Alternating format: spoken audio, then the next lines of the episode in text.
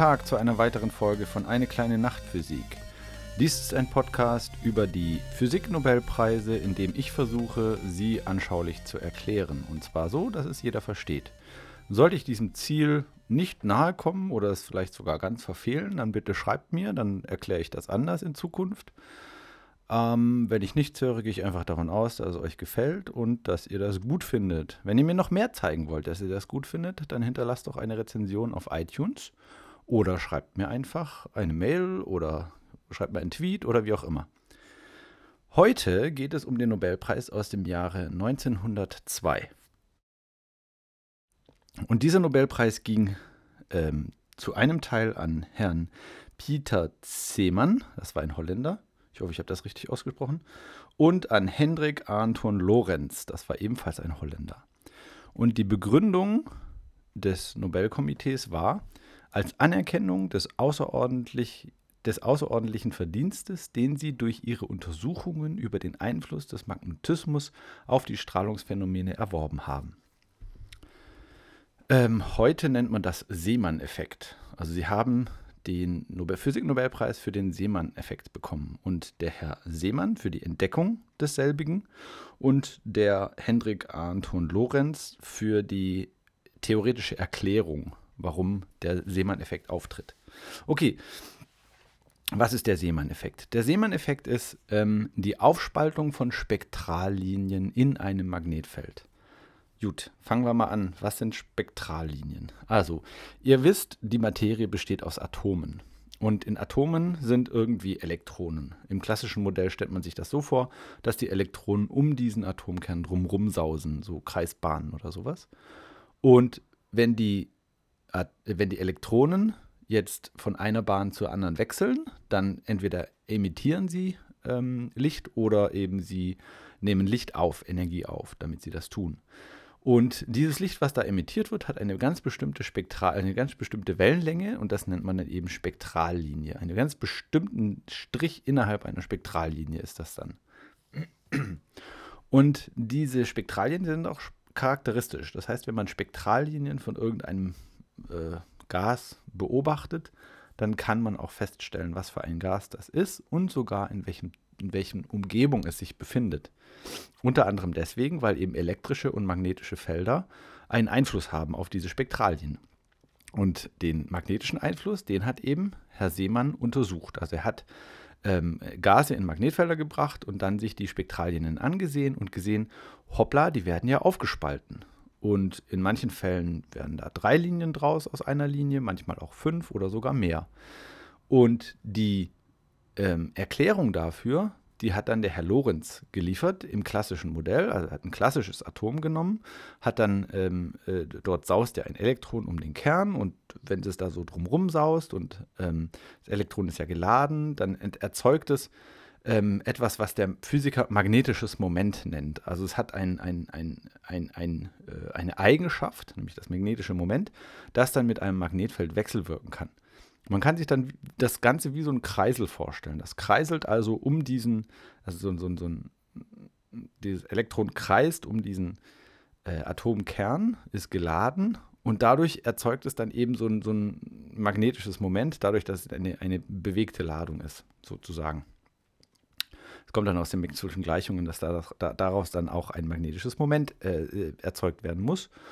Und dieses magnetische Moment wechselwirkt dann mit dem Magnetfeld. Und zwar so, dass das Elektron wiederum eben im, oder diese Elektronenbahn wiederum im klassischen Modell anfängt zu rotieren, wie so ein Kreisel, der nicht äh, sauber auf, also nicht, nicht senkrecht sitzt, sondern ein bisschen schräg, dann fängt er auch so eine Präzisionsbewegung zu machen. Also der, der schlingert, so könnte man sagen.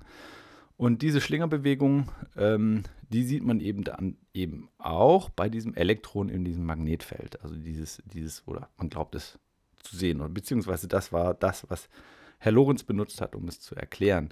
Und er hat es dann geschafft, äh, auszurechnen, dass diese Aufspaltung einen bestimmten Wert haben müsste. Der Herr Seemann hat aber einen anderen Wert beobachtet, Ähm, das lag einfach daran, dass man damals sich noch nicht so ganz sicher war, was passiert eigentlich in, in einem Atom. Sind das wirklich die Elektronen, die da sausen oder ist das ganze, das ganze Atom als magnetisches Moment zu betrachten oder sowas?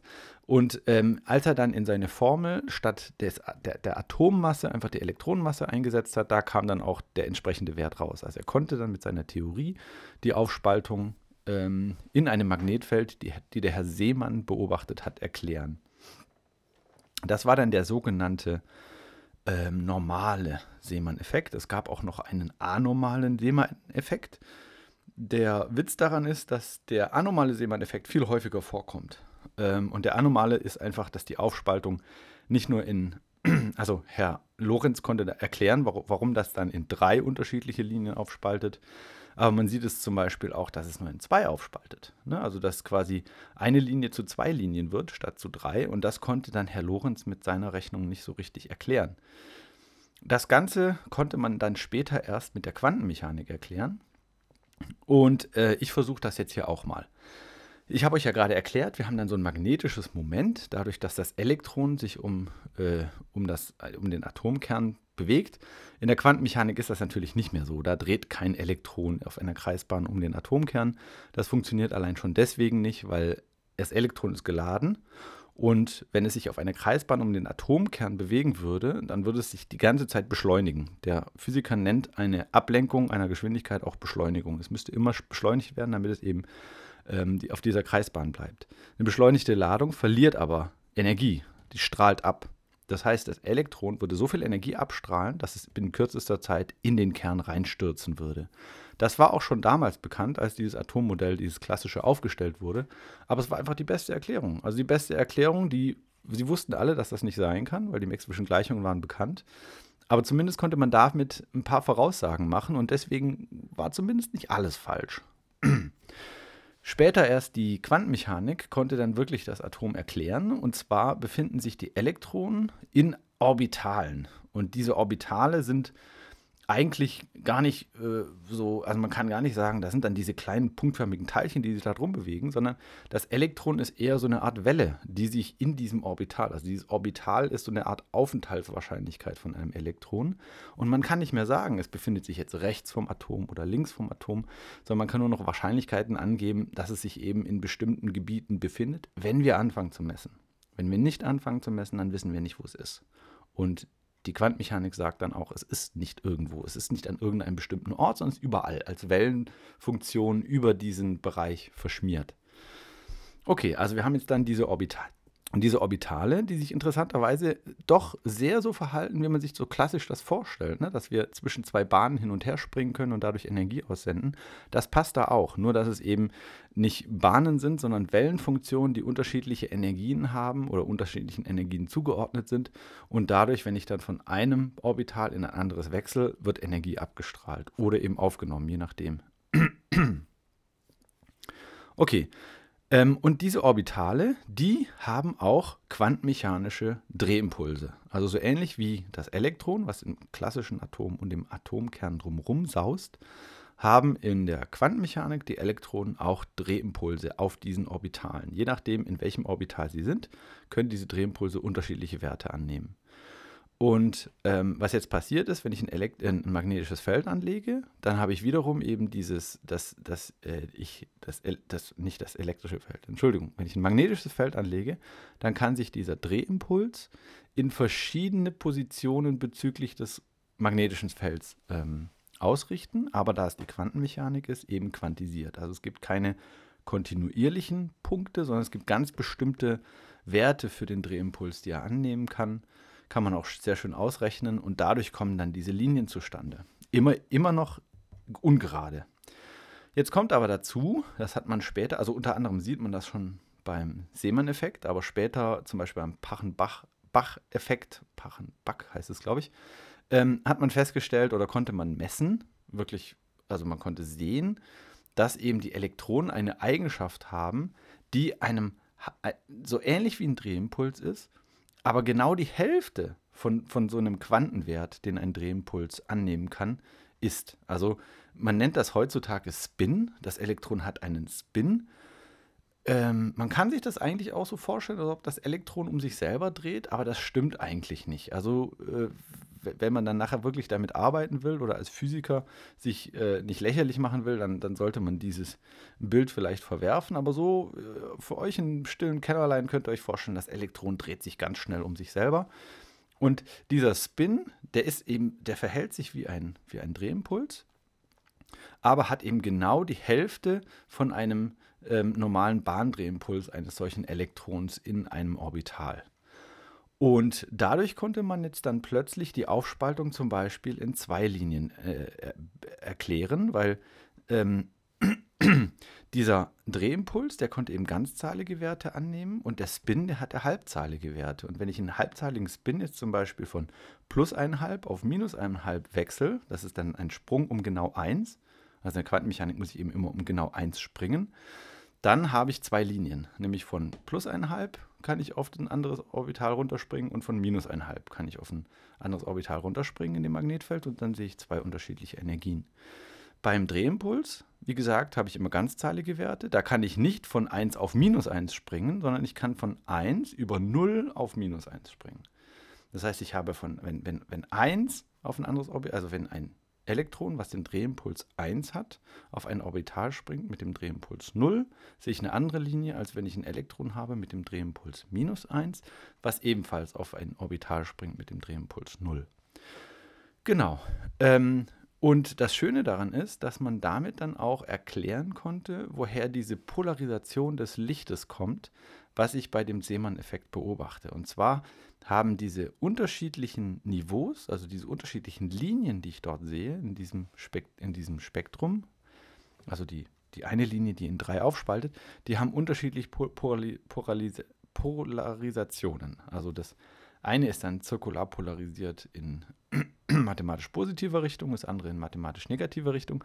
Und das kann man dadurch erklären, dass ich ja den, dass der Drehimpuls sich ändert. Also ein Drehimpuls, wenn ich zum Beispiel von einem ein Elektron von einem ähm, Zustand mit Drehimpuls plus 1 auf einen Zustand mit Drehimpuls 0 runterhüpft, dann muss der Drehimpuls muss ja irgendwo hin, weil Drehimpuls ist eine Erhaltungsgröße. Und dieser Drehimpuls wird dann in die Polarisi Polari Polarisation, also die zirkulare Polarisation des Lichtes ähm, weitergegeben. Und damit habe ich dann wieder den Drehimpuls erhalten. Und andersrum ist eben, wenn ich von, einem Zustand runterhüpfe, der ähm, ein, ein Drehimpuls minus 1 entspricht. Ich, mir ist bewusst, dass das alles extrem schwer zu verstehen ist, wenn man noch nie mit der Quantenmechanik zu tun hatte. Was ihr euch eigentlich da nur merken müsst, ist, dass die ganzen Größen, die ganzen mikroskopischen Größen, die ich an so einem Atom beobachten kann, in der Quantenmechanik, Quantenmechanik nicht kontinuierlich sich ändern können. Also ich kann nicht ein klein bisschen mehr Energie auf ein, auf ein Elektron draufpacken, sondern ich muss das immer in, in, in Quanten tun. Ähm, zum Beispiel, um von einem Orbital in ein anderes zu hüpfen. Oder auch äh, eben ein Drehimpuls kann nicht beliebige Werte annehmen, sondern nur ganz bestimmte, die eben durch die Quantisierung des Drehimpulses definiert sind. Und die Größe von diesen, von diesen Sprüngen, die ist sehr klein. Die hat mit dem Planck'schen Wirkungsquantum zu tun, eine extrem kleine Zahl.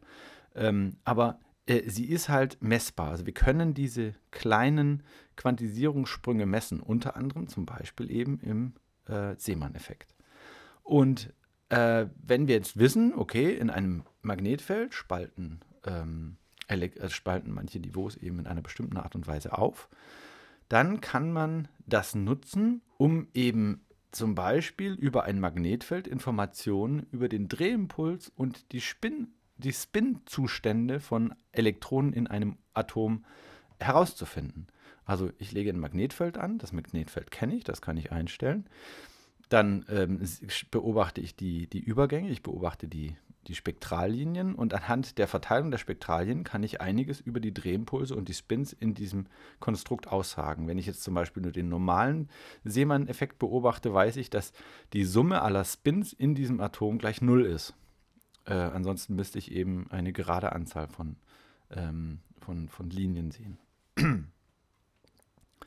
Eine andere Anwendungsfall ist, wenn ich jetzt zum Beispiel eine bekannte Linie habe, ich kenne also eine bestimmte Linie, sagen wir mal, ich beobachte irgendeinen entfernten Stern und ich beobachte dort eine bestimmte Linie und die ist aufgespalten, dann kann ich durch die Aufspaltung Informationen über das Magnetfeld herauslesen, äh, die am Ort herrschen, wo diese Strahlung ausgesandt wurde. Und damit wiederum Informationen über entfernte Welten, über entfernte ähm, Materieansammlungen ähm, er erlangen ja, das war der Nobelpreis 1902.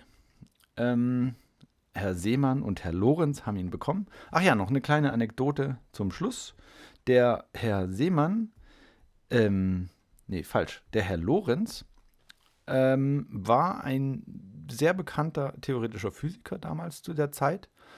Äh, der ist zum Beispiel auch, falls ihr euch mit Physik schon beschäftigt habt, der ist zum Beispiel auch für die Lorentzkraft verantwortlich. Also hat er, äh, hat die Lorenzkraft sich ausgedacht, beziehungsweise eben theoretisch behandelt.